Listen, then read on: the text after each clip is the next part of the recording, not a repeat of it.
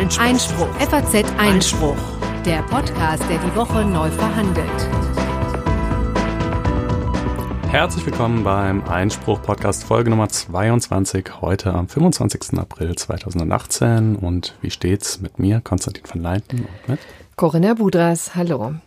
Wir haben den ein oder anderen Nachtrag zu Themen der vergangenen Woche. Das wird einmal Facebook betreffen, dann äh, die, diesen berühmten Peter-Fall, wo es um einen Affen ging, der ein Selfie von sich gemacht hat und die Frage, äh, wer denn nun dafür das Geld einstreichen kann. Und dann haben wir ähm, noch etwas zu ergänzen in der Langsager Wetzlar gegen das Bundesverfassungsgericht. Dann haben wir ein paar neue Themen noch im Angebot. Ähm, es gibt eine neue Studie, die untersucht hat, ob Examensnoten im Jurastudium davon abhängen, ob der Kandidat weiblich oder männlich, deutsch oder ausländisch ist. Die ist sicherlich sehr interessant. Die wollen wir mal vorstellen. Dann ist Markus Söder ja immer wieder für Überraschungen gut. Der bayerische Ministerpräsident hat gestern angekündigt, dass er in den Eingangsbereich jeder bayerischen Behörde ein Kruzifix hängen möchte.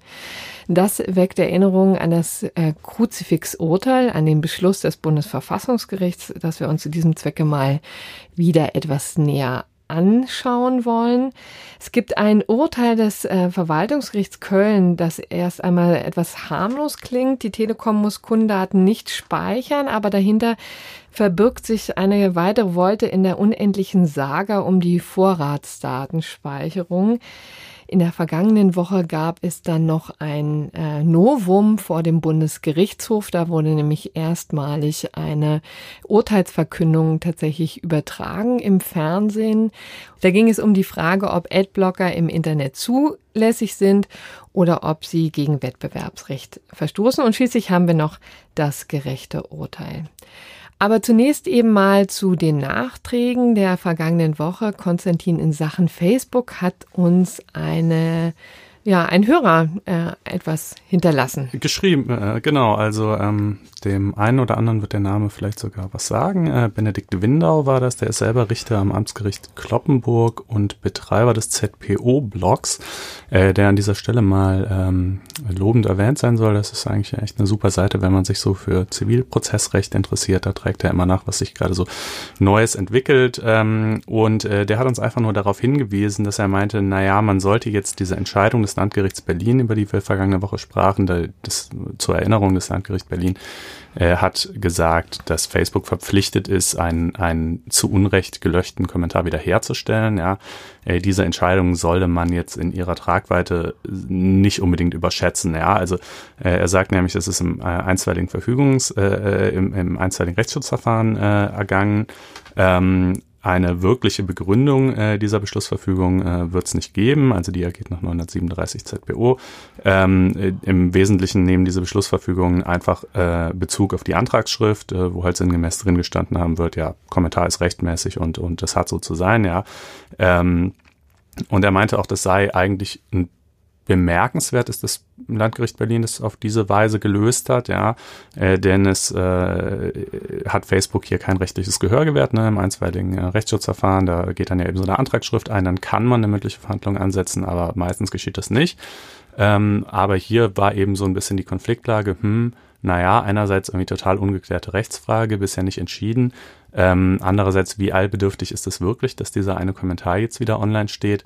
Ähm, naja, wie dem auch sei, will eigentlich nur sagen, äh, Facebook wurde hier bisher nicht äh, zugehört mit seiner eigenen Auffassung und äh, man kann jetzt also nicht sagen, das ist jetzt so die grundstürzende ähm, Entscheidung, die irgendwie äh, begründen würde, dass jetzt in Zukunft äh, dieser, dieser Wiederherstellungsanspruch für Kommentare auf jeden Fall immer besteht, ähm, sondern es ist eben wirklich nur ein, ein erstes Indiz in diese Richtung, wenn überhaupt. Das ähm, hat er uns so geschrieben und das ist ja auch ein ganz äh, wertvoller Hinweis, damit da nicht der falsche Eindruck entsteht. Ja, und durchaus auch ähm, eine Kritik am ähm, Gericht, also die, jedenfalls würde ich diese formulieren, dass man in so einer fundamentalen Frage die Abkürzung wählt, die ja im Gesetz offensichtlich ja auch eine Möglichkeit darstellt, aber hier in dieser Frage wahrscheinlich eigentlich unangebracht wäre. Ne? Ja, also er selber hat es jetzt nicht ausdrücklich als Kritik formuliert, mhm. er hat einfach nur darauf hingewiesen, wie sich das so verhält. Ähm, aber ja, in, in der Tat ähm, kann man sich natürlich schon die Frage stellen, äh, ob das so angebracht war, weil so super allbedürftig wirkt es jetzt irgendwie auch nicht. Es ist eine komplizierte Frage, dann die eine Partei nicht zu hören.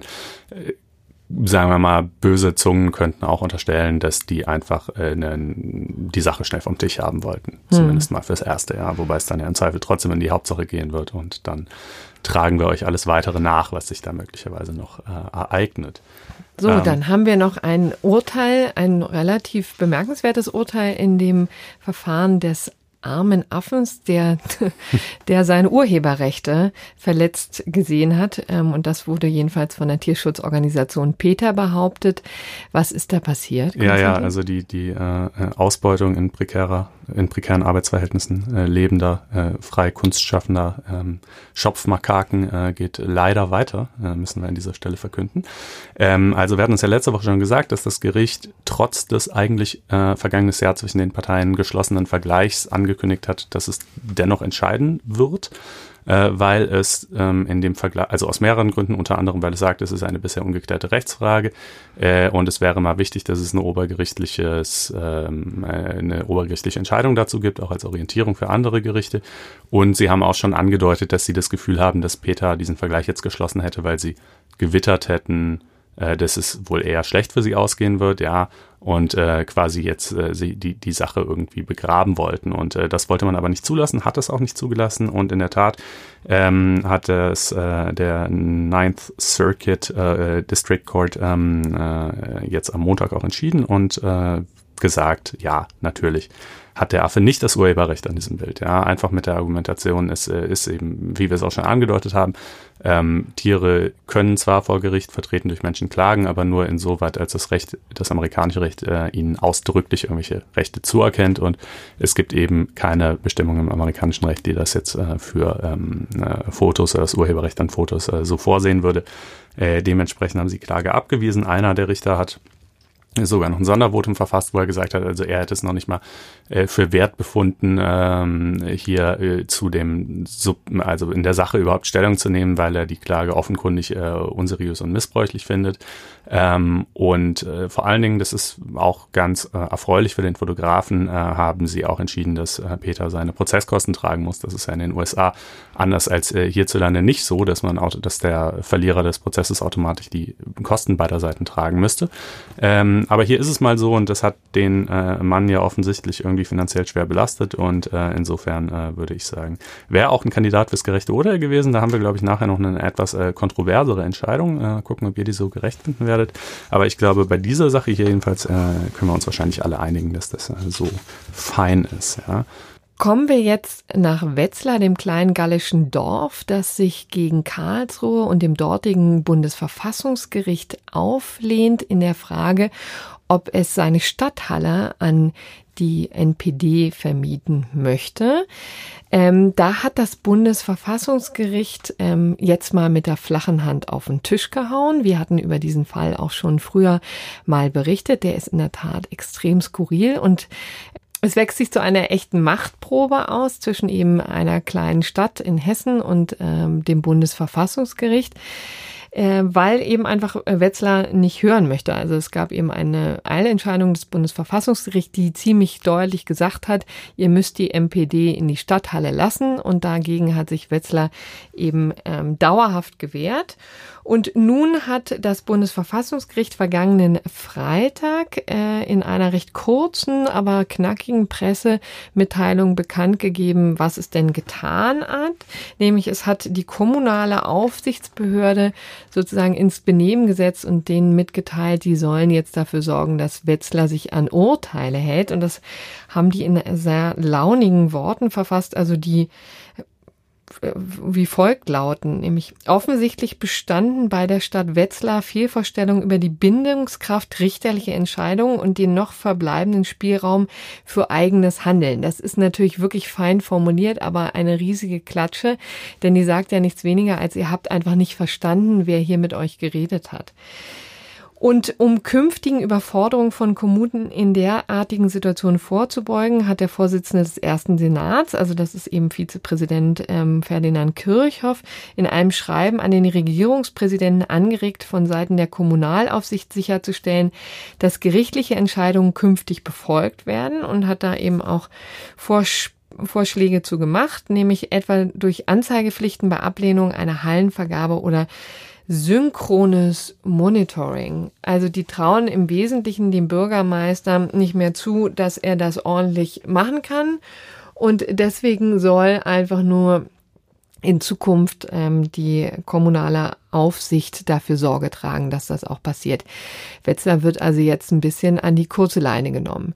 Das ist wirklich bemerkenswert, zeigt auf der einen Seite natürlich, dass ähm, bei äh, im, in Karlsruhe jetzt ähm, die, der Geduldsfaden endgültig gerissen sind, ist. Ne? Also dass die wirklich einfach äh, sauer sind, ob des Betragens, das Wetzlar da zeigt.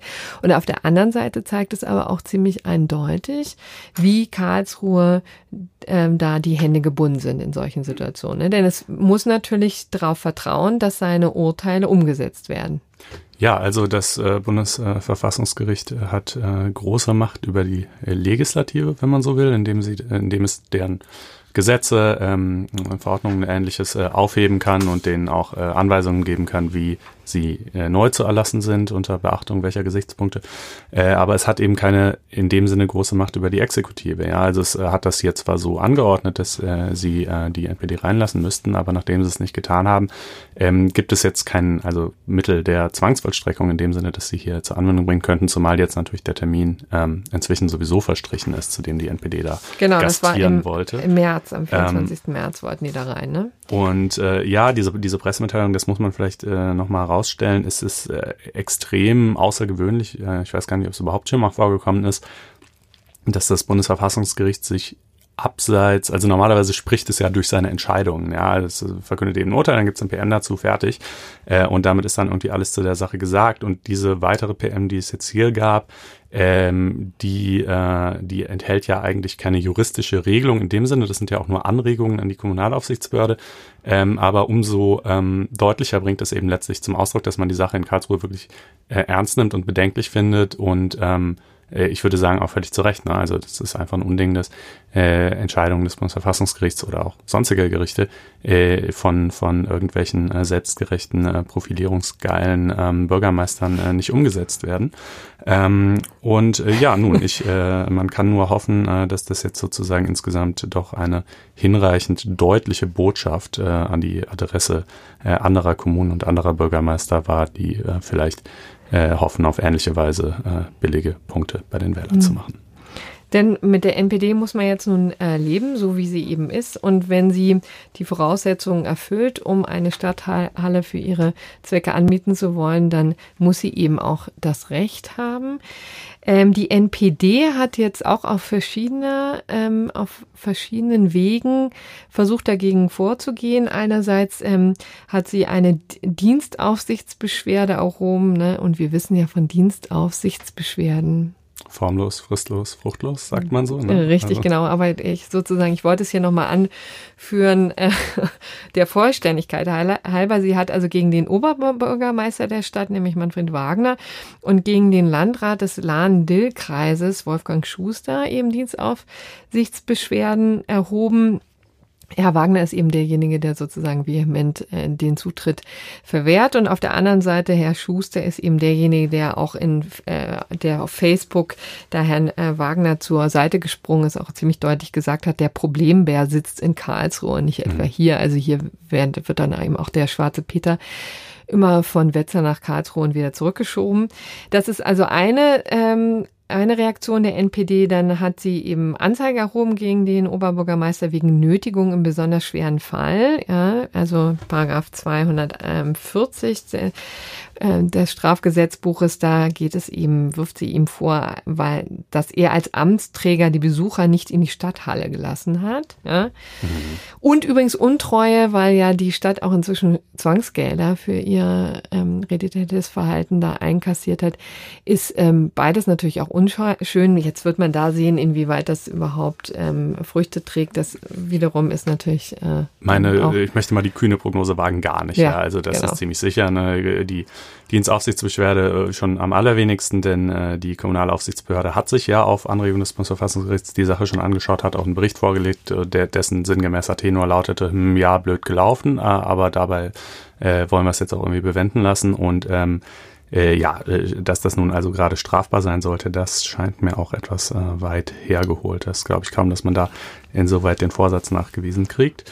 Ähm, und dann gibt es noch eine Fortsetzungsfeststellungsklage, ja, die genau, die NPD noch eingelegt hat, ne, beim VG Gießen, ne, die kennen sich schon, also mhm. da, da, das VG Gießen hat sich, das Verwaltungsgericht hat sich ja schon früher auch mit diesem Fall befasst und der NPD auch da Recht gegeben.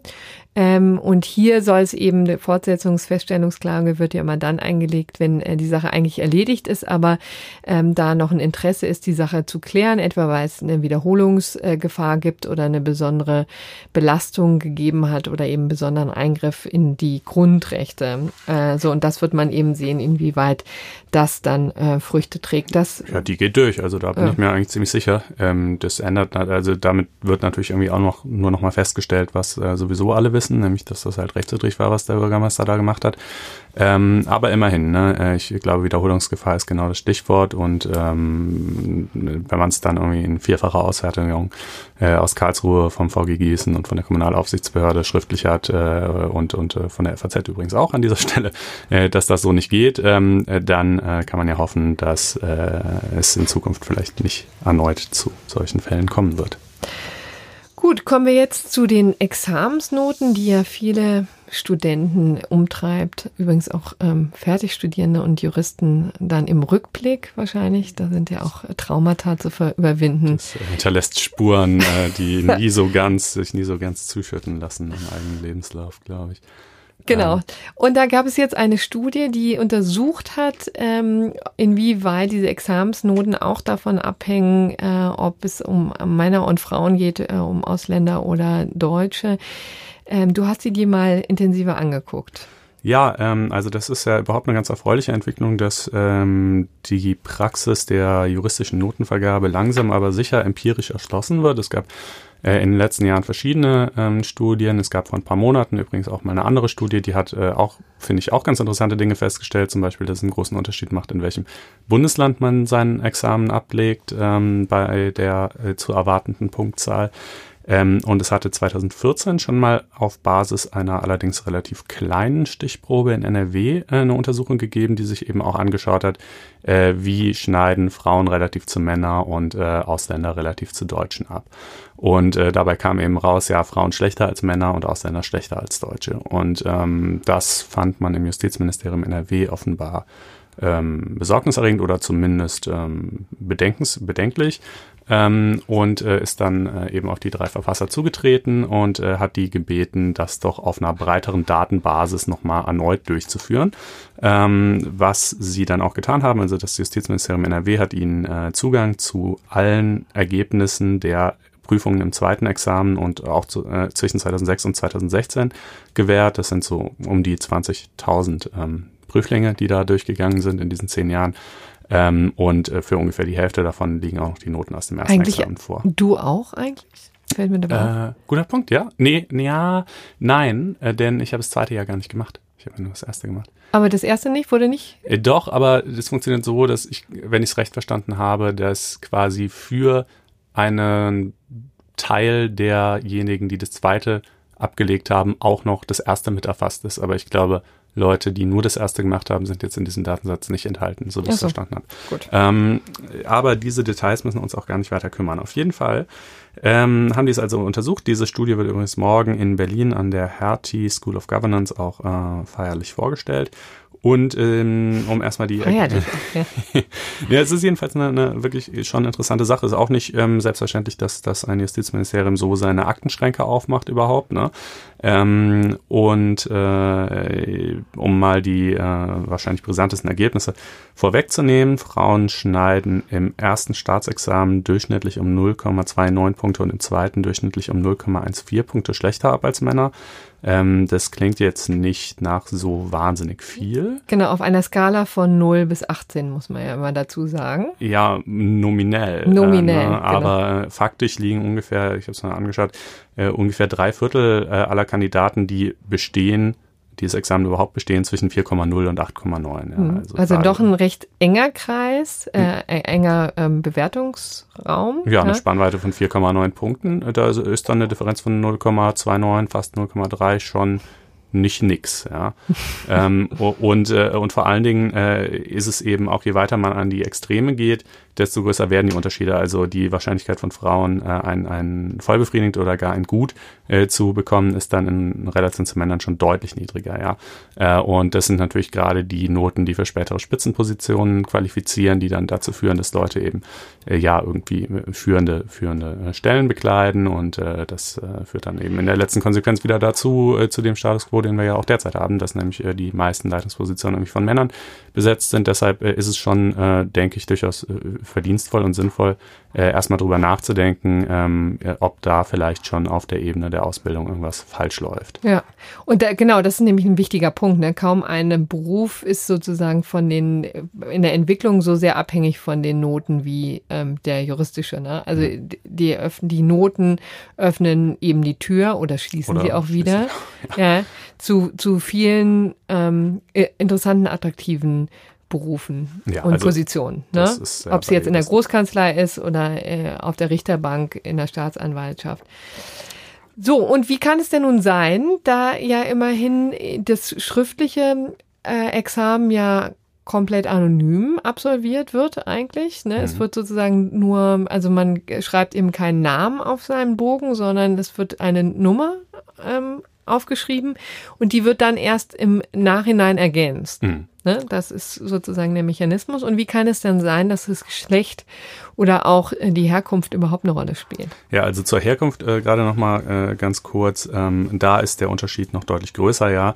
Äh, die, äh, die Migranten, also ähm, ist jetzt ein bisschen, das würde jetzt zu sehr ins Detail führen, die haben so verschiedene Verfahren, äh, äh, wie sie genau definieren, wann man jetzt eigentlich Migrant ist, also erste, zweite, dritte Generation Staatsbürgerschaft, ja, nein oder so. Also, aber jedenfalls die Gruppe der Migranten schneidet im Schnitt sogar um bis zu 1,4 Punkte im ersten und 1,3 im zweiten schlechter ab als äh, Deutsche. Das ist natürlich sogar noch eine viel größere Differenz. Ja, und du sagst es schon, wie, wie kann das sein? Wo kommt das her? Ähm, erstmal äh, äh, ist es natürlich, also dieser Unterschied allein bedeutet jetzt nicht unbedingt, äh, dass äh, hier irgendjemand äh, diskriminiert wird. Ja, man kann ja auch sagen, ähm, Vielleicht äh, sind einfach äh, Männer im Durchschnittliche, äh, haben einfach eine höhere juristische Begabung.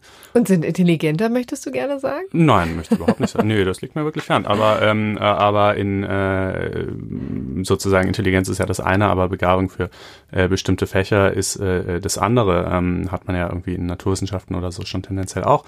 Aber, also das wäre eine denkbare Erklärung. Eine andere denkbare Erklärung ist irgendwie Resilienz in Stresssituationen. Ja, das Examen ist sehr belastend für viele. Vielleicht kommen Männer damit im Schnitt besser klar.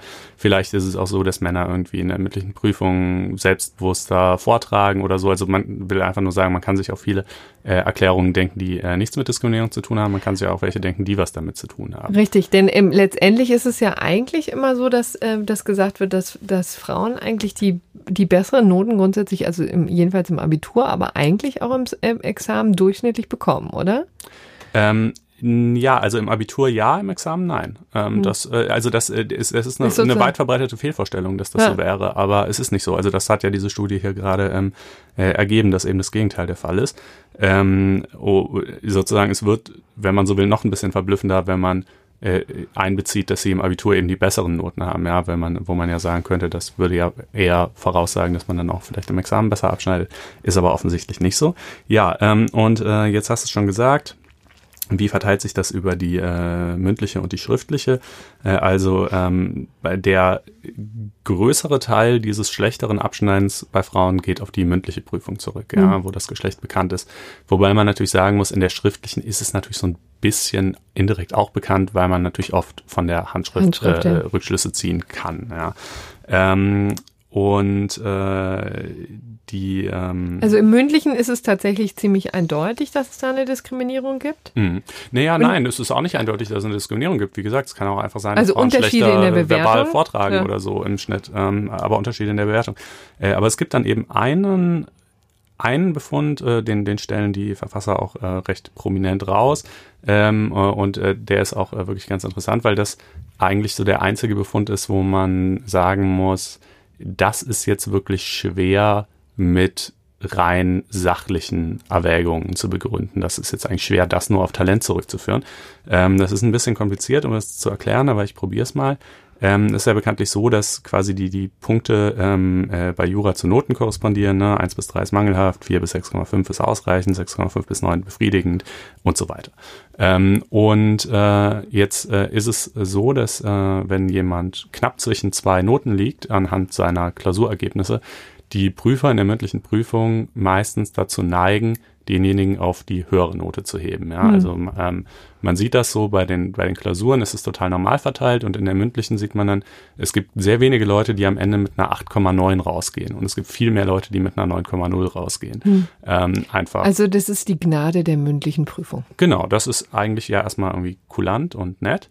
Ähm, aber dieser Effekt, die, äh, die Wahrscheinlichkeit, diesen, von dieser Generosität zu profitieren, äh, ist bei Frauen offensichtlich geringer als bei Männern. Ähm, ja, also um, um 2,3 Prozentpunkte oder wenn wir jetzt äh, zum Beispiel spezifisch die Schwelle zu, äh, zum Vollbefriedigenden anschauen, sogar um 6 Prozentpunkte. Ähm, und äh, gut, da könnte man jetzt natürlich immer noch sagen, naja, sind halt schlechter in der mündlichen Prüfung, aber ähm, dieser Effekt fällt weg, sobald äh, mindestens eine Frau in der hm. Prüfungskommission sitzt. Ähm, dann äh, ist die Wahrscheinlichkeit für Männer und Frauen auf einmal gleich hoch. Und äh, da wird es dann schon irgendwie schwierig zu argumentieren, dass das ähm, an irgendwas anderem als an einer ja, Diskriminierung hört sich immer direkt so böse an. Also ich glaube nicht, dass irgendein männlicher Prüfer auf dieser Welt da sitzt und denkt, ich hasse Frauen, die, die sollen nee, schlechter abschneiden. So, aber richtig. das ist ja auch nicht nur mit Diskriminierung genau. gemeint, sondern ähm, äh, es gibt ja auch ganz, ganz viel unbewusste Diskriminierung, die ja. uns sozusagen im Alltag immer äh, begleitet, ohne dass wir es merken. Frauen übrigens genauso wie Männer, aber ist jedenfalls ähm, sinnvoll, sich darüber mal Gedanken zu machen und die auch offen auszusprechen. Und das ist offensichtlich in dem Moment, wo eine äh, Frau mit im, im Gremium sitzt, ähm, sind, werden diese Unterschiede nivelliert. Ja, also da wird zumindest, äh, ist dann die Wahrscheinlichkeit, diesen Notensprung zu machen bei, bei Kandidaten, die zwischen zwei Noten stehen, die ist dann auf einmal gleich hoch. Ähm, das erklärt aber nicht, äh, also, äh, aber auch wenn jetzt alle Prüfungskommissionen mindestens eine Frau hätten, wie übrigens NRW ankündigt, dass sie es dann jetzt in Zukunft hm. auch versuchen möchten zu gestalten. Also als Resultat äh, dieser Studie. Genau, sie haben es sowieso in den letzten Jahren schon erhöht. Äh, inzwischen ist es so, glaube ich, so in 50 Prozent der Fälle äh, gegeben, ähm, aber sie wollen es ähm, jetzt, äh, also wahrscheinlich nicht von heute auf morgen, weil es ja auch ein bisschen dauert, aber sie wollen auf jeden Fall darauf hinarbeiten als Resultat der Studie, ja. Ähm, aber äh, auch wenn das so wäre, würden Frauen immer noch im Schnitt schlechter abschneiden. Das muss man auch dazu sagen. Ja, nur eben diese Notensprünge, die wären dann ausgeglichen und damit wäre auch die Gesamtdifferenz etwas geringer, aber es gäbe immer noch eine All else being equal. Ja, ähm, also ist äh, das ist nicht die alleinige Erklärung der, äh, des Ergebnisses, aber es ist ein, ein Teilaspekt. Und ähm, ja, eine Sache würde ich vielleicht noch ganz gerne äh, ergänzen. Das ist auch ganz interessant. Ähm, äh, die äh, Verfasser dieser Studie haben eben angeregt, ähm, dass man doch den Prüfern im Mündlichen einfach gar nicht die Vornoten mitteilen soll. Ähm, äh, dann ah, würde das was bringen? Ja, dann würde jedenfalls diese Praxis, dass man Leute knapp über eine Notenschwelle hebt oder eben auch kurz davor verhungern lässt, äh, wegfallen. Und äh, natürlich kann man jetzt erstmal so kurzfristig betrachtet sagen, ah, das ist ja total ärgerlich, äh, wenn einer dann irgendwie nur eine 6-4 kriegt oder so. Andererseits ähm, sagen eben die Autoren der Studie, ja, aber überhaupt wird durch diese Praxis erst diese äh, überproportional und äh, unsinnig hohe Bedeutung der Notenschwellen zementiert. Ja, also äh, es ist ja eigentlich total irrational, dass in der Wahrnehmung der Unterschied zwischen 8,8 zu 8,9 ziemlich egal ist und der Unterschied von 8,9 zu 9,0 total bedeutsam, hm. obwohl beides ja eigentlich dieselbe Differenz in der Leistung repräsentieren soll. Ähm, und wenn du jetzt im heutigen System halt tatsächlich mal mit einer 8,9 rausgehst, dann äh, hat das natürlich auch einen besonders negativen Effekt für dich, weil das dann eben wirklich so aussieht, so, nee, also trotz der bekannten Kulanz der Prüfer hat man dich jetzt aber mal gerade mhm. irgendwie wirklich nicht passieren lassen wollen. ja. ähm, äh, also das ist ja äh, sozusagen auch unschön. Und äh, wenn es das, wenn das alles nicht bekannt wäre und man deshalb nicht äh, so punktgenau ähm, Noten geben könnte in der mündlichen, dann äh, würde das würden die Notenschwellen eben auch an Bedeutung verlieren. Und äh, ja, ich finde, ja, das wobei ehrlich hören. gesagt, das ist natürlich hängt natürlich im Wesentlichen ähm, mit diesem unfassbaren Hype der Prädikatsexamina zusammen. Ja, ja, ja, klar, aber ähm, der Gut. ist ja eben auch irgendwie der, albern. Richtig. Das haben wir hier jetzt mal festgestellt für diese, ähm, für diese Folge. Äh, äh, verweisen übrigens an dieser Stelle ähm, äh, auch noch darauf, dass es einen Artikel zu dieser ganzen Studie, wo ihr die diversen Zahlen und so weiter, äh, die ihr jetzt vielleicht im mündlichen Vortrag ähm, teilweise untergegangen sein könnten, auch nochmal äh, so fein säuberlich aufgelistet findet. Äh, dieser Artikel steht wo wohl, Corinna? Ähm, ich würde mal sagen bei FAZ Einspruch, unserem Online-Magazin. Tatsache, so ist es. Äh, genau. Und äh, falls euch das interessieren sollte, dann könnt ihr auf faz-einspruch.de gehen, äh, dort alles weitere dazu finden und das Ganze auch abonnieren. Genau. Und für Studenten gibt es das zum Spottpreis von 5 Euro im Monat. Genau. Sensationelle juristische Informationen für 5 Euro. Wo gibt's das schon? Tja, hier. Kommen wir jetzt zu Herrn Söder, dem Ministerpräsidenten von Bayern, der jetzt einfach wirbelt wie verrückt, seitdem er im Amt ist und jetzt gestern frisch angekündigt hat, im Eingangsbereich aller bayerischen Dienstgebäude ein Kreuz aufzuhängen und hat ist auch gleich zur Tat geschritten und hat eins angehängt. Ähm, und zwar soll, sagte er eben, ist ein Kreuz, ähm, das Kreuz ist grundlegendes Symbol. Ach nee, das lassen wir ihm selber sagen. Dies ist kein Angriff auf andere. Dies ist auch keine Verletzung der Religionsfreiheit und Neutralität, sondern nur ein kulturelles Symbol, das wir in Bayern aber ganz besonders schätzen. In Bayern sollen Kreuze hängen. Genau, also kein Angriff auf andere, sondern nur ein kulturelles Symbol. Das also die Worte von Herrn Söder für Aufregung hat es trotzdem gesorgt, denn ähm, diese Selbstvergewisserung, wie er sagte, ähm, stößt natürlich andere vor den Kopf. Also nichtgläubige, konfessionslose, genauso wie Muslime, jüdische Mitbürger, wie auch immer. Also im Grunde genommen wird dadurch ja die äh, die Herrschaft sozusagen des Kreuzes und des christlichen Glaubens propagiert. Ja, also ähm, ich denke, dass es wirklich, wirklich jemanden so richtig spürbar stört. Das ist wahrscheinlich nur bei relativ wenigen Leuten der Fall. Also ich meine, ich bin nicht gläubig, aber mir ist das herzlich egal, ob äh, da ein Kreuz in der Behörde hängt oder nicht. Ähm, aber es hat natürlich auch einfach sowas ja, ich weiß auch nicht, sowas Albernes. Das ist halt so diese heimatstümelnde, symbolschwangere Politik, äh, die er betreibt. Ne?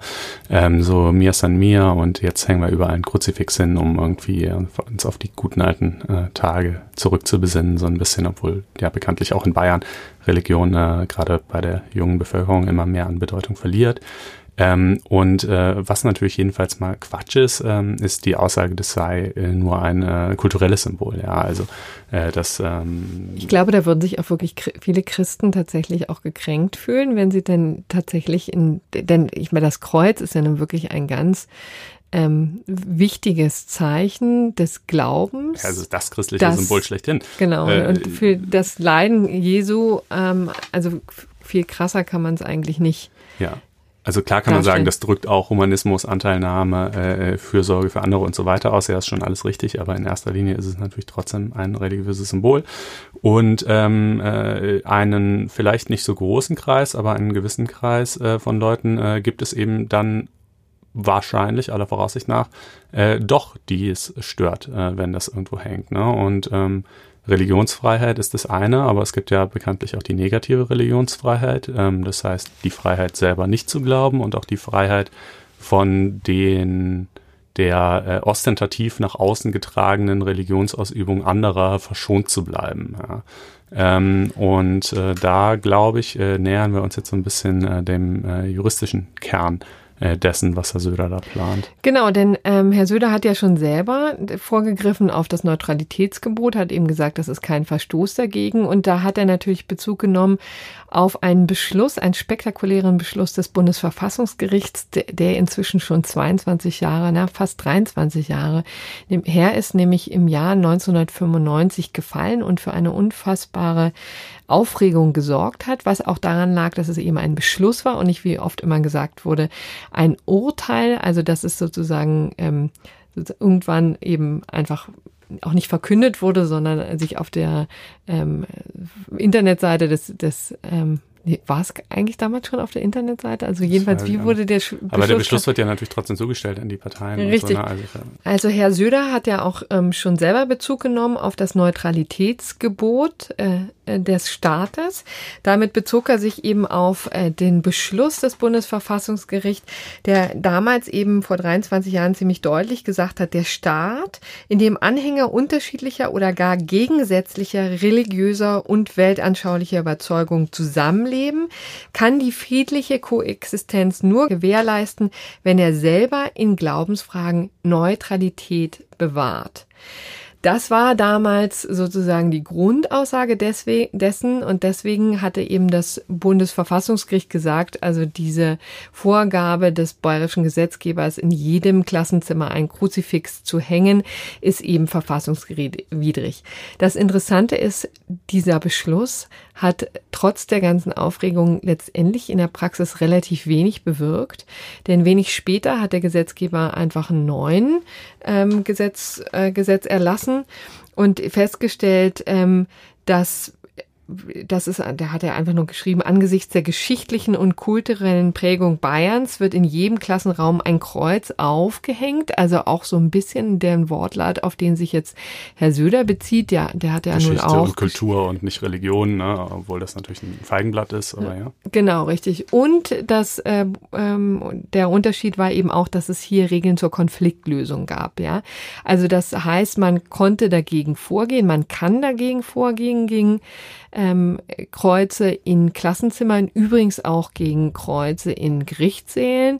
Da gibt es so eine eben eine Konfliktlösung, aber man muss es sozusagen proaktiv betreiben. Ne? Mhm. Also vom Staat her sind die so fix, ja, also Mhm. sind die eben angehängt und Standard und man kann sich dagegen wehren. Aber das reicht schon in den Augen des ähm, der der Gerichte, also damals hat dann eben nochmal das Bundesverfassungsgericht zumindest eine Entscheidung in dieser Sache nicht angenommen und auch der bayerische Verfassungsgerichtshof ähm, hat das sozusagen abgesegnet und seitdem ist die bestehende Praxis ähm, gilt jetzt Ja, dass man halt konkret Geklärt. widersprechen muss und auch tatsächlich dann substanziiert darlegen muss, warum einen das äh, so sehr stört, äh, dass es irgendwie ein Problem darstellt.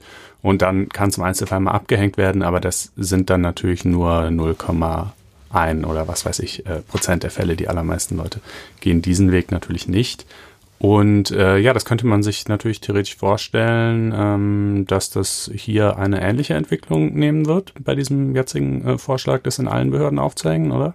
Ja, also man muss jetzt einfach mal sehen, wie er der konkret ausgestaltet ist. Ne? Wenn sie klug sind, machen sie das tatsächlich sozusagen als Standard, aber mit der Möglichkeit, das ähm, zu ändern. Es ist ja auch immer eine Frage im Eingangsbereich der Behörden soll das jetzt äh, hängen. Ne? Da gibt es natürlich Bereiche, die ähm, Publikumsverkehr haben, ne? beim Bürgeramt zum Beispiel, bei den Gerichten ja sowieso. Ähm, aber dann wird es auch einfach Behörden geben, wo vielleicht einfach nicht so viele Leute ähm, vorbeikommen, wo sich sozusagen das eher dann unter den Mitarbeitern klären muss, ne? Mhm. inwieweit die sich davon gestört fühlen oder inwieweit die sich diesem, dieser kulturellen Identität anpassen, unterordnen, die vielleicht auch sozusagen selber zelebrieren. Also es ist ja nicht so, als würde es gar keine, ähm, als würde es nur Konfessionslose geben. Das ist ja, Ja, auch nicht so, gerade in Bayern. Äh, nee, in der Tat. Äh, aber ja, das, das kann man sich natürlich vorstellen. Das war ja bei dieser Kruzifix-Sache auch so. Da gab es zum Beispiel auch mal einen Lehrer, der geklagt hat, weil er das Kreuz abgehängt haben wollte. Das sind nicht notwendigerweise äh, die Schüler Genau. oder deren Eltern, die das Der betreiben. hat es dann aber zurückgenommen, weil er dann in Rente gegangen ist und dachte, das will ich dann doch nicht mehr äh, klären lassen. Das ist mir dann Schnurz. Vielleicht noch Ja. ein Hinweis auf ein, ähm, ein Urteil, äh, das auch unter dem Titel Kruzifix-Urteil ähm, firmiert, aber mehr, äh, also eben vom Europäischen Gerichtshof 2011 entschieden wurde und da geht es Warte mal, Europäischer Gerichtshof oder Europäischer Gerichtshof für Menschenrechte? hast- Letzterer, glaube ich. Absolut. Ne? Ja. Ähm, der EGMR in Straßburg hat eben entschieden und da ging es äh, um einen italienischen Fall. Ähnliche Konstellation. Also da wollten auch Eltern von äh, Schülern, dass die Kruzifixe abgehängt werden aus italienischen Klassenzimmern. Und das hat eben der EGMR dann aber durchgewinkt und hat im Wesentlichen gesagt, ähm, dass Kreuz ist seinem Wesen nach äh, ein passives Symbol, was immer das auch heißen mag und vor allen Dingen, was äh, wie immer dann auch aktive Symbole im Gegenzug äh, dann aussehen mögen. Aber äh, jedenfalls haben die Richter in Straßburg gesagt, äh, und die dominante Sichtbarkeit der christlichen Mehrheitsreligion, also eben genau hier der Katholizismus sei keine unzulässige Indoktrinierung. Ähm, und es war dadurch, dass es eben ein ähm, passives Symbol ist, ähm, muss es kann es eben an der Wand Also passives Symbol soll wahrscheinlich einfach, also ne, das ist ja letztlich eine, eine Grundrechtsabwägung auch einfach, also eine negative Religionsfreiheit auf der einen Seite und eben, äh, ja, wenn du so willst, positive Religionsfreiheit ähm, und, äh, und Gestaltung äh, der eigenen Räumlichkeiten äh, auf der anderen und ähm, äh, wahrscheinlich will der EGMR einfach sagen, ja, klar, es ist ein religiöses Symbol, klar, berührt ist die negative Religionsfreiheit äh, der nicht christlichen äh, Schüler oder wem auch immer, äh, aber eben einfach doch in einem ziemlich geringen Ausmaße. Man muss sich davon jetzt wirklich nicht, also ganz ehrlich, man muss ja schon auch echt ein bisschen sehr dünnhäutig sein, um, um damit jetzt wirklich ein großes Problem zu haben. So und äh, das äh, scheint mir einfach das Fazit dieses Urteils gewesen zu sein. Ähm, aber gut, wir werden äh, sehen, äh, wie sich das jetzt in Bayern äh, weiterentwickelt. Es ist ein Kreuz mit dem Kruzifix. Es ist ein Kreuz mit dem Kruzifix und von Söder ja als solches wahrscheinlich auch gemeint. Also wie gesagt, ähm, ein deutlicher Hinweis, ähm, dass sozusagen der Hammer hängt mhm. in Bayern, wo Bayern herkommt und wo es hin will. Jo. Und äh, dann äh, kommen wir, würde ich sagen, äh, zu einer ganz anderen Geschichte, die sich äh, in Köln zugetragen hat, aber für ganz Deutschland relevant ist. Äh, da hat das Verwaltungsgericht nämlich entschieden, dass Internetprovider, ich glaube die Deutsche Telekom war es, die da geklagt hat, nicht verpflichtet sind, Vorratsdaten zu speichern. Also sprich die, ähm, die Metadaten ihrer Nutzer, ähm, wann die online waren, welche IP-Adressen die aufgerufen haben, ähm, welche Geodaten da angefallen sind und so weiter. Das müssen sie nicht speichern. Ähm, warum ist das jetzt bemerkenswert? Ja, weil eigentlich das Gegenteil im Gesetz steht. Seit 2015 wieder, ja. Die Vorratsdatenspeicherung ist ja äh, als, als hoch umstrittenes äh, Projekt da äh, zum zweiten Mal eingeführt worden. Und äh, das äh, Verwaltungsgericht Köln ähm, hat jetzt gesagt, also zum einen äh, verstößt es äh, gegen die unternehmerische Freiheit nach Artikel 16 äh, der Charta der Grundrechte der Europäischen Union, äh, weil das für die Internetprovider ja durchaus, äh, naja, jedenfalls mal einen Eingriff in ihren Geschäftsbetrieb äh, darstellt, wenn sie verpflichtet sind, diese Daten dann auch unter Wahrung wiederum bestimmter Sicherheitsstandards und so weiter zu erfassen und zu speichern und zugänglich zu machen. Und ähm, da würde man ja jetzt noch sagen, naja gut, okay, aber wenn wir mal ehrlich sind, dann kreist die Debatte doch wohl eigentlich nicht darum, sondern um was anderes. Äh, und in der Tat äh, hat es eben auch gesagt, ähm, äh, es ist auch ein Verstoß gegen Artikel 15 Absatz 1 der Datenschutzrichtlinie für elektronische Kommunikation äh, der europäischen Datenschutzrichtlinie. Ähm, ja, weil man muss sagen, das eigentliche Problem sind natürlich die Nutzer, ne? Und ja. die, die, die jetzt damit rechnen müssen oder mussten jedenfalls, dass ihre Daten äh, für einen bestimmten Zeitraum ähm, ähm, gespeichert werden und dann auch dem Zugriff der ähm, Strafverfolgungsbehörden ähm, preisgegeben werden. Das ist sozusagen ja der Clou an dieser ganzen Sache. Ne? Denn die Daten muss man ja nur dann speichern, wenn man sie vielleicht auch irgendwie benutzen möchte.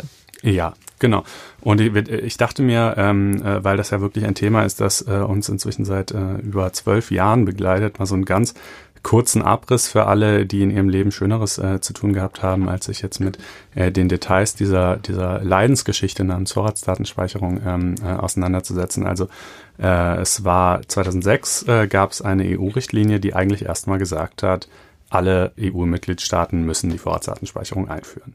Ähm, die deutsche Umsetzung dieser EU-Richtlinie wurde aber vom Bundesverfassungsgericht 2010 für verfassungswidrig und nichtig erklärt ähm, weil sie eben äh, viel zu weit gehe, ja, weil ähm, sozusagen, äh, als das Bundesverfassungsgericht hat damals gesagt, ein äh, Eingriff mit einer Streubreite, wie sie das äh, Gesetz bisher nicht ansatzweise kennen würde. Ähm, ne, denn jedermanns Daten, völlig egal, ob äh, verdächtig oder unverdächtig, ähm, äh, wurden eben erfasst und gespeichert, also jedermanns Metadaten jedenfalls und konnten dann unter bestimmten Bedingungen abgerufen werden. Das ist ja gerade das Wesen und der Inhalt der Vorratsdatenspeicherung.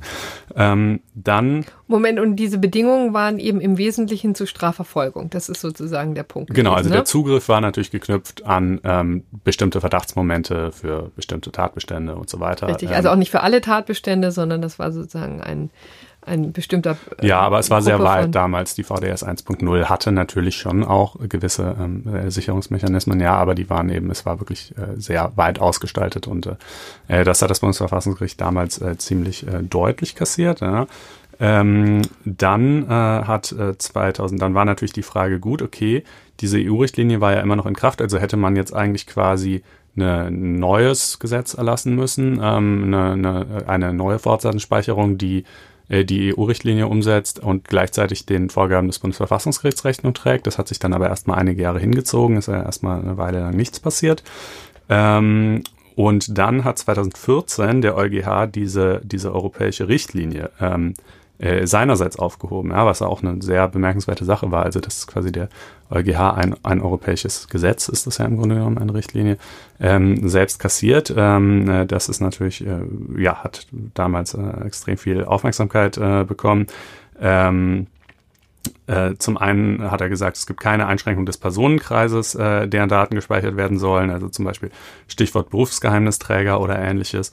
Ähm, zum anderen ähm, äh, geht äh, die, äh, die, wie soll ich sagen, äh, die Speicherfrist einfach zu weit. Ja, also es kann nicht sein, dass jedermanns Daten gespeichert werden. Man müsse das in irgendeinem Sinn sinnvoll eingrenzen. Also zum Beispiel, was weiß ich, ähm, nach ähm, entweder, wenn schon ein konkreter Verdacht vorliegt, dann die Daten einer einzelnen Person, aber das wäre dann natürlich was komplett anderes.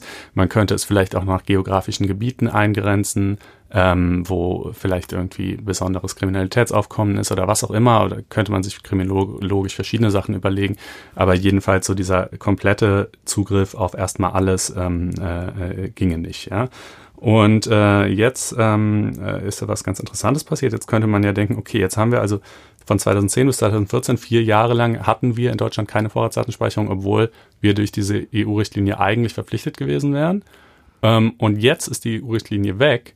Und jetzt überlegt sich der deutsche Gesetzgeber 2015 lustigerweise, dass er aber doch die Vorratsdatenspeicherung wieder einführen will. Ja, ist äh, irgendwie eigentlich etwas äh, abstruser äh, zeitlicher Ablauf, ähm, aber so war es damals auch vor dem äh, Eindruck verschiedener äh, Attentate im europäischen Ausland. Äh, ich glaube, das war auch so Charlie Hebdo und so damals mhm. zu der Zeit nicht, dass das natürlich, äh, ich meine, bekanntermaßen wurden diese Attentate zum Beispiel in Frankreich begangen, wo es die Vorratsdatenspeicherung gibt. Also, hm, naja, gut, wie auch immer, wir wollen jetzt nicht äh, so tief einsteigen. Auf jeden Fall kam dann eben 2015 die Vorratsdatenspeicherung 2.0. 2016 äh, hat der EuGH nochmal ein weiteres Urteil äh, gefällt oder zwei weitere Urteile. Ähm, ich glaube, Schweden und England, äh, um deren äh, Gesetze ging es da ähm, also Vorlagen und äh, auch nochmal äh, deutlich klargestellt, dass auch deren Umsetzung der Vorratsdatenspeicherung viel zu weitgehend sei. Ja, und ähm, eigentlich haben äh, war spätestens seit dieser Entscheidung 2016 klar, auch die VDS 2.0 ist ja, höchstwahrscheinlich äh, europarechtswidrig, ja. Ähm, und äh, dann gab es 2017, äh, hat das OVG NRW bereits in einer Eilentscheidung ähm, äh, entschieden, dass äh, einstweilen jedenfalls äh, die ähm, deutsche die VDS 2.0 nicht umgesetzt werden muss, diese Daten nicht gespeichert werden müssen. Ähm, und die Bundesnetzagentur hat auch gesagt, okay, wir dispensieren die Internetbetreiber erstmal davon, die müssen das jetzt erstmal nicht machen. Äh, jetzt hat es eben das VG Köln erstmals in einer Hauptsacheentscheidung genauso gesehen. Und ähm, äh, ja, jetzt äh, letzten, ich glaube, das letzte äh, äh, der, der finale Akt in diesem äh, etwas ähm, traurigen oder vielleicht für die Bundesregierung auch etwas beschämenden Schauspiel äh, wird dann eben die Entscheidung des Bundesverfassungsgerichts sein, die ebenfalls für dieses Jahr erwartet wird. Und äh, ja, ich äh, sehe es nicht kommen, dass äh, dieses Gesetz äh, jemals auch nur einen Tag lang tatsächlich angewendet wird. Hm. Also bemerkenswert auch, ne, wie schwierig es ist, offensichtlich die Balance zu halten zwischen Datenschutz und äh, berechtigtes Interesse des Staates an Daten zur Aufklärung von Straftaten oder zur Verhinderung von Straftaten oder wie auch immer. Also das ist einfach offensichtlich schwierig. Ja, und äh, vielleicht das noch so als, als äh, kleines Fazit. Ähm, eigentlich muss man fast sagen, nach den beiden EuGH-Entscheidungen 2014 und 2016 gibt es eigentlich keine europarechtskonforme Vorratsdatenspeicherung. In, also wenn man die Vorgaben wirklich alle berücksichtigen will, die der EuGH macht, dann, Ach, dann bringt sie nichts, würdest du sagen? Nee, ich würde oder? sagen, dann ist das, was dabei rauskommt, nicht mehr das, was man üblicherweise unter dem Wort Vorratsdatenspeicherung versteht. Denn der Witz ist ja eben schon, dass alles oder mehr oder weniger alles gespeichert wird und dann bei Bedarf zugegriffen wird. Und ähm, äh, der EuGH sagt eben ja gerade genau, das geht nicht, sondern eigentlich nur bereits die Speicherung, nicht erst der Zugriff, bereits die Speicherung, nur bei Vorliegen ähm, des Verdachts einer schweren Straftat, mhm. beziehungsweise eben diese örtlichen Eingrenzungen und so. Und das ist dann ja einfach was total Wesensverschiedenes. Ja, das ist ja. eigentlich Quatsch, das dann überhaupt noch Vorratsdatenspeicherung zu nennen. Ähm, Gut. Das wäre jetzt allerdings auch nicht schade, denn dieser, ähm, dieses Wort hat es wirklich ein Ungetüm und ähm, sorgt einfach schon dafür, dass man sich eigentlich damit gar nicht beschäftigen möchte. Ist äh, kein Verlust, ja. Richtig. Wir kommen ähm, zu einem äh, Urteil des Bundesgerichtshofes in der vergangenen Woche. Und zwar ging es um das Angebot von Werbeblockern. Ähm, und da, vielleicht klären wir es erstmal inhaltlich und sagen dann äh, noch etwas dazu, äh, wie dieses Urteil verkündet wurde. Das ist nämlich in einer sehr bemerkenswerten neuen Art und Weise ähm, geschehen. Aber zuerst einmal der Fall. Es ging um ein Compu Computerprogramm, nämlich das Adblock Plus, ja, mit dem Werbung auf Internetseiten unterdrückt werden kann. Und dazu muss man einen kleinen Disclaimer vorausschicken, dass ähm, das nervt Verlage wie den Springer Verlag, der geklagt hat, aber auch wie uns, der FAZ äh, von Faznet, ähm, weil ähm, eben einfach uns so äh, Werbeeinnahmen verloren gehen. Denn viele Inhalte im Internet sind ja eben nur deswegen kostenlos, weil gleichzeitig Werbeeinnahmen sprudeln, ähm, weil Werbung geschaltet werden kann. Und wenn es jetzt Computerprogramme gibt, die die automatisch ausschalten, ähm, werden natürlich die Einnahmen geringer. Das muss man einfach ziemlich eindeutig sagen, dass auch wir, die wir hier sitzen, natürlich ein vitales Interesse dran haben, dass es äh, die Adblocker nicht gibt. Also insofern haben wir das auch mit, ähm, mit Interesse verfolgt. Das sozusagen als Disclaimer, da muss man sagen, da sind wir alles andere als neutral. Aber auch als Nutzer muss ich eben sagen, nun, vielleicht ist es einfach auch ähm, das, was man sich erkauft, dass man sich mal kurz ein, ein Video über, über sich ergehen lässt, damit man die Inhalte Inhalte dann ähm, äh, kostenlos nutzen kann. So, und der Springer Verlag hatte sich aber dagegen gewehrt und hatte eben gesagt, das macht, ist ein Angriff auf die Pressefreiheit auf der einen Seite und anderer Seite ist es eben ein Verstoß gegen Wettbewerbsrecht. Ähm, insbesondere ist es eben eine gezielte Behinderung im Sinne des Paragraphen 4 des ähm, UWG äh, des Gesetzes gegen den unlauteren Wettbewerb.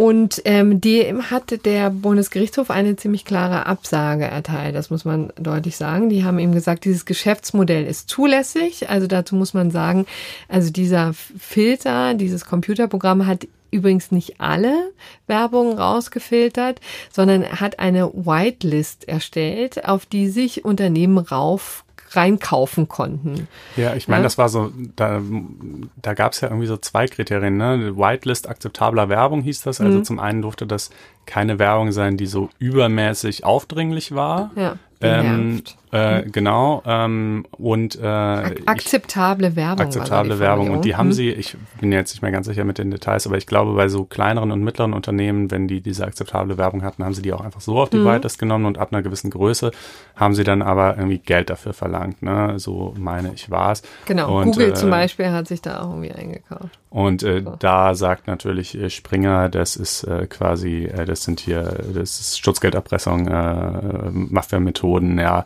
ähm, irgendwie äh, die, äh, die verändern quasi die Nutzererfahrung auf unserer Homepage und äh, verlangen dann Geld dafür von uns, äh, dass es wieder so sein kann, wie es vorher war. Und das ist irgendwie eine Riesenschweinerei. Hm. Ähm, so, und BGH was, sieht das anders. Ne? Genau, BGH sieht das anders und die haben auch im Wesentlichen gesagt, naja, ihr könnt ja dann wiederum euch wehren. Es gibt ja Abwehrmechanismen der Verlage, nämlich, dass man schlicht und ergreifend all jene Nutzer sperrt, aus, von der eigenen Webseite fernhält, die eben solche Adblocker nutzen. Ja, mhm. also das funktioniert eben technisch auch. Also wenn man die installiert hat, dann erkennt das eben ähm, der, ähm, das, die Seite und äh, blockiert eben jegliche Inhalte. Und das sei eben wiederum auch zulässig und so könne man sich ja schützen und hat eben deswegen diese ganze Sache durchgewunken.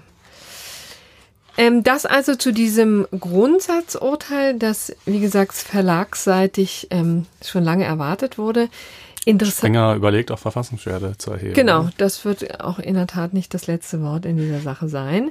Aber interessant ist eben auch, dass ähm, hier zum ersten Mal das E-Möck ja seine volle Wirkung äh, entfaltet hat, nämlich das Gesetz über die Erweiterung der Medienöffentlichkeit in Gerichtsverfahren.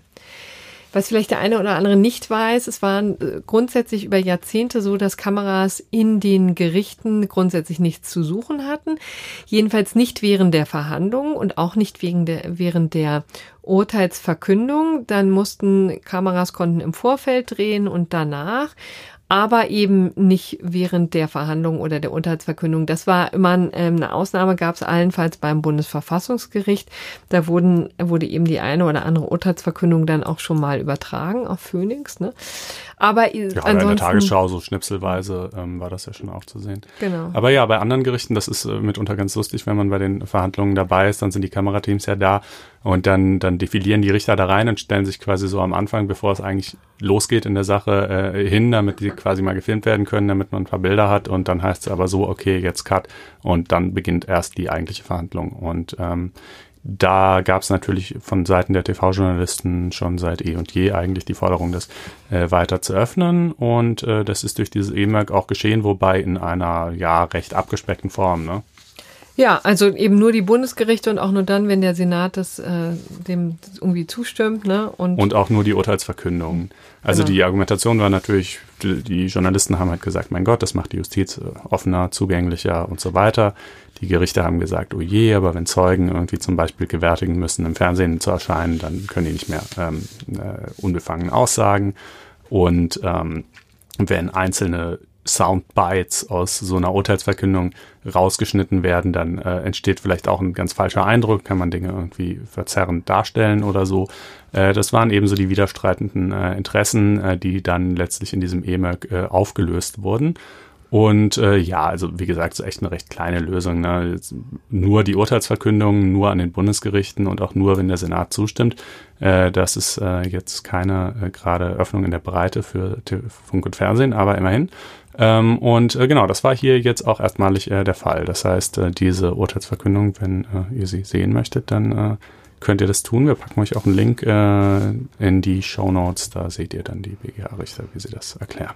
Kommen wir jetzt ähm, zu einem gerechten Urteil, das vielleicht in dieser Woche mal provokant und auch durchaus umstritten sein könnte. Es betrifft nämlich die AfD-Politikerin Beatrix von Storch und eine Entscheidung äh, der Staatsanwaltschaft Berlin, ein Ermittlungsverfahren gegen sie einzustellen. Da vielleicht nur mal der Hinweis, unter dem gerechten Urteil ähm, haben wir, das haben wir sehr weit gefasst, da soll im Grunde genommen jede ähm, Entscheidung der Justiz im weiteren Sinne auch irgendwie eine Rolle spielen. Und hier dachten wir, das wäre vielleicht mal angebracht, auch durchaus, wenn mal eine Beatrix von Storch davon profitiert. Vielleicht mal ein Rückgriff, was war geschehen? Also es ging mal wieder um einen Tweet von ähm, Beatrix von Storch, den sie schon vor einer Weile ähm, äh, getwittert hat, abgesetzt hatte, und zwar ähm, nach in Reaktion auf die Kölner Polizei, die, ähm, ich glaube, im vergangenen Jahr zu den ähm, Silvester, zu Silvester dann. Ja, zu Neujahr eben. Ne? Zu Neujahr eben verschiedene ähm, Neujahrsgrüße ausgesendet hat in unterschiedlichen Sprachen und eben eine auch, auch auf Arabisch. Und darüber hatte sich Beatrix von Storch aufgeregt. Ne?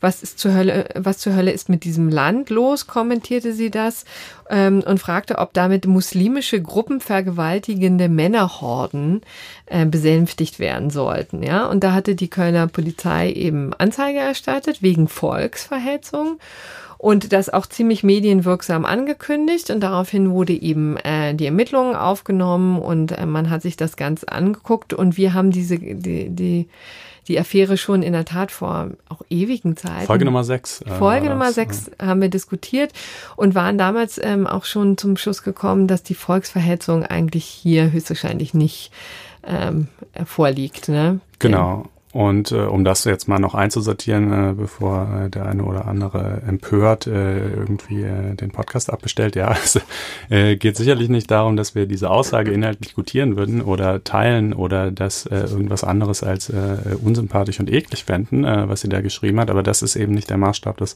Strafrechts und wir haben es damals schon mal gesagt und die ähm, Staatsanwaltschaft äh, Berlin sieht es eben offensichtlich genauso. Äh, ich glaube übrigens, dass sie das Ermittlungsverfahren nicht, äh, nicht etwa eingestellt, sondern gar nicht erst aufgenommen haben. Okay. Es gibt ja immer so diese Vorprüfungsphase, ja. Die hat ähm, aber in der Tat dann auch schon ein Weilchen gedauert, ne? ja, muss man ja, sagen. Ja, klar.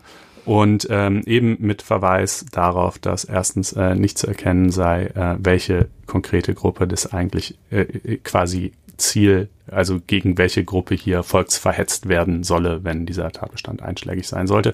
Äh, zweitens, dass natürlich ähm, Beatrix von Storch einen äh, schon auch irgendwo inhaltlichen Punkt gemacht hat, äh, denn es gab ja bekanntermaßen auf der Kölner Domplatte zu Silvester in der Tat äh, leider auch ähm, eine große Zahl von Migranten äh, in der Vergangenheit, die eben ähm, ja Gruppen Belästigungen, teilweise auch Vergewaltigungen äh, da verübt haben. Also darauf bezog sie sich natürlich. Und ähm, das muss ihr als Politikerin äh, schon irgendwie möglich sein, auch in äh, scharfen, unschönen Worten ähm, ihre Meinung da zum Ausdruck zu bringen. Wie gesagt, die muss man nicht teilen, die muss man auch nicht gut finden, aber äh, es ginge doch ein bisschen weit, ähm, jede äh, scharfe Äußerung in diese Richtung dann gleich mit äh, dem äh, scharfen Schwert des äh, Strafrechts äh, sanktionieren zu wollen. Richtig, und weshalb das sozusagen es auch in diese Kategorie geschafft hat, ähm, die ja auch so ein bisschen dazu dient, ähm, auf launige Art und Weise dem einen oder anderen ähm, Verfahren äh, an Aufmerksamkeit zu verschaffen, die es vorher nicht hatte, ähm, ist eben, dass hier ähm, auch wir wieder mit einem Phänomen zu kämpfen haben, das ja relativ häufig ein Problem darstellt, nämlich einerseits, dass, dass die, das Aufgreifen oder die Anzeige großmedial berichtet wird, aber dann das Einstellen des Verfahrens oder eben die Entscheidung, ähm, nicht tatsächlich in die Ermittlung oder gar zu einer Anklage zu kommen, ähm, dann so ein bisschen im Sande verläuft, ja. ja. Und das ist eben auch hier tatsächlich so gewesen. Also das wurde sang- und klanglos einfach beerdigt, das Verfahren. Im Raum stand eben dann die äh, recht ähm, fulminante Ankündigung der Polizei da oder die, die Strafanzeige der Kölner Polizei. Aber was daraus geworden ist, ähm, ist eben ähm, so ein bisschen untergegangen in der vergangenen Woche. Ja, das hat ganz verdienstvoll, äh, müssen wir an der Stelle auch mal darauf hinweisen, der Kollege Just Müller-Neuhof vom äh, Tagesspiegel ähm, äh, aufgedeckt und äh, hat eben auch gesagt, ja, es äh, mag ja sein, dass es jetzt in dem Sinne keinen juristischen Anspruch darauf äh, gibt, ähm, dass wenn man A sagt, man auch B sagt, ja, aber ähm, es ist doch wohl zu allermindest eigentlich schon eine Sache äh, des ja, der Korrektheit, des Anstands, wie auch immer, äh, dass wenn ich äh, recht medienwirksam als mh, mm, Polizei Köln verkünde, äh, wir glauben, äh, Frau Storch hat sich strafbar gemacht, wir erstellen, äh, erstatten Strafanzeige, äh, tam tam, ähm, äh, ich dann eigentlich auch kommunizieren sollte, ähm, wir haben jetzt übrigens von der Staatsanwaltschaft Bescheid bekommen und das haben sie in der Tat, ja. Ähm, äh, es lag doch kein Straftatbestand vor, ja. Das äh, könnte man dann schon irgendwie auch verkünden, finde ja. ich. Ähm, haben sie nicht getan, dafür haben wir es an dieser Stelle getan. Genau, und Frau von Storch oder auch vielleicht andere äh, Beteiligte aus der AfD würden, werden ja sicherlich in der einen oder anderen Form dann äh, auch in Zukunft für juristische Aufmerksamkeit sorgen, aber hier Davon in diesem Fall, ausgehen, ja. in diesem Fall hier eben nicht. Das ist jetzt sozusagen abgeschlossen. Also dabei wollen wir es bewenden lassen. Danken für die Aufmerksamkeit, freuen uns über Kommentare. Wie gesagt, auch zu solchen wie jetzt hier das gerechte Urteil die und, ihr hinterlasst auf blogs.faz.net-einspruch. Genau, oder auf Twitter oder hm. Facebook oder wo auch immer. Oder im, im Podcast-Player eurer Wahl. Da könnt ihr uns vielleicht nicht so inhaltliche Kommentare, aber wie ihr es fandet, äh, gerne schreiben. Ja. So, dann hätten wir die Woche ausreichend verhandelt und freuen uns auf nächste Woche. Hat uns gefreut. Bis, Bis dann. Tschüss. Ciao.